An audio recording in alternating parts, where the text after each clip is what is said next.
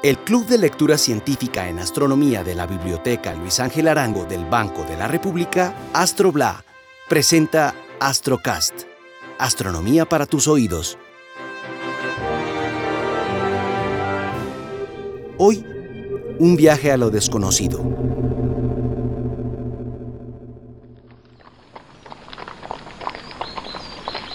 En el siglo XVIII, el siglo de las luces, el zoólogo Johann Efraín hace un descubrimiento asombroso. Observando a través de su microscopio, descubre a un animalito fascinante y encantador de ocho patas, al que llamó osito de agua. Han pasado más de dos siglos y el osito de agua o tardígrado, como lo bautizó la ciencia, sigue siendo de gran importancia para el avance científico, tanto en el planeta Tierra como fuera de él.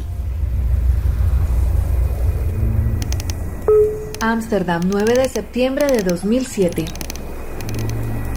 En las instalaciones del Centro Holandés de Apoyo al Experimento, DESC, se encuentran cientos de tardígrados que se disponen a hacer un viaje al espacio. Esta es la historia de Pechi, uno de ellos. Estamos recluidos en un laboratorio para participar en el proyecto TARS. Ya tenemos que entrar a la nave espacial Fotón M3. Aunque somos muchos, pase lo que pase, yo seré un héroe.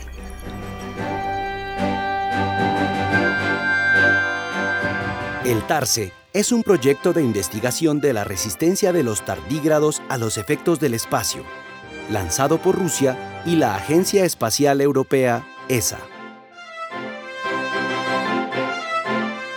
¿Pero qué tienen de especial estos organismos llamados tardígrados para que sean enviados en una misión científica al espacio? Los tardígrados son animales microscópicos cuyo tamaño oscila entre 0,5 y 1,5 milímetros. Su regordete cuerpo de ocho patas terminadas en garras puede, dependiendo de la especie, tener o no ojos o caparazón. En la Tierra son conocidos por su capacidad de resistencia a condiciones extremas. Por ejemplo, al enfrentarse a la escasez de alimento o de agua a la presencia de compuestos tóxicos, la exposición a temperaturas y a presiones muy altas o bajas. En esas condiciones, los tardígrados entran en un estado de latencia conocido como criptobiosis. En él extraen hasta el 97% del agua de sus cuerpos, quedando como una uva pasa.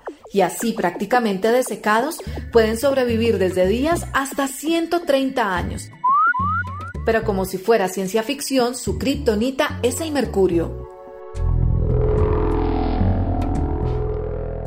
Es por eso que enviarlos al espacio en experimentos como el TARSE y aprender de sus mecanismos de protección permite a la ciencia explorar formas para que los astronautas sobrevivan a la radiación y a los rayos cósmicos que, como sabemos, destruyen el ADN de las células y producen mutaciones y enfermedades.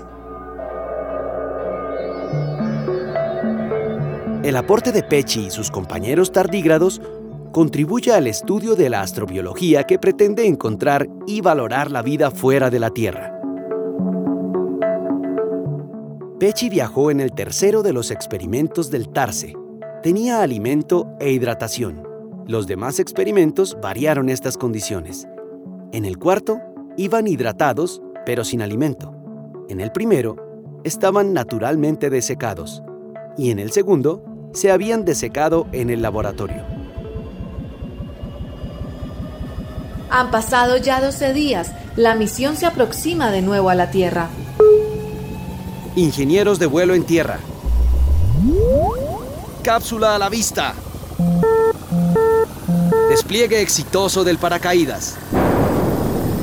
Aterrizaje exitoso. El equipo científico se dirige frenéticamente a la cápsula. Es seguido por una multitud de fanáticos cautivados por el experimento. Piden ansiosamente saber qué pasó con Pechi. Los tardígrados son ingresados al laboratorio y las puertas se cierran. Nadie sabe qué pasa. Tiempo después, los micrófonos oficiales del experimento se abren. Los resultados son contundentes. De los cuatro experimentos del TARSE, más del 60% de los tardígrados sobrevivió. excepto en el experimento de Pechi, en el que solo el 6.8% de los ositos lo logró. Luego de las pruebas genéticas, no se hallaron daños en la estructura del ADN, lo que es prometedor en la búsqueda de mecanismos que fortalezcan la capacidad de resistencia del cuerpo humano durante viajes espaciales y su posterior recuperación. Recordemos que los tardígrados soportan cerca de 140 veces más radiación que las cucarachas, que tan solo soportan 50 unidades. Por eso su importancia para la ciencia. Vamos con una pregunta. Sí, usted. ¿Qué pasó finalmente con Pechi?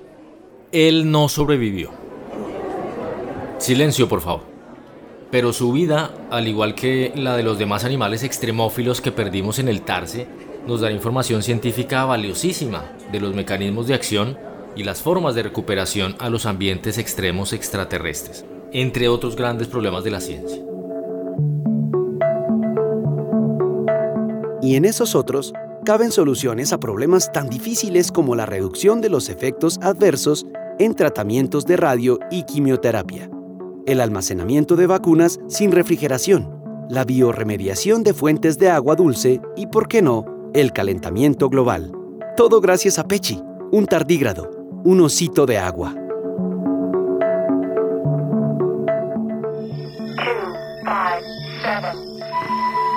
Astrocast es una producción sonora realizada por los miembros del Club de Lectura Científica en Astronomía de la Biblioteca Luis Ángel Arango. Astrobla, Bogotá 2021.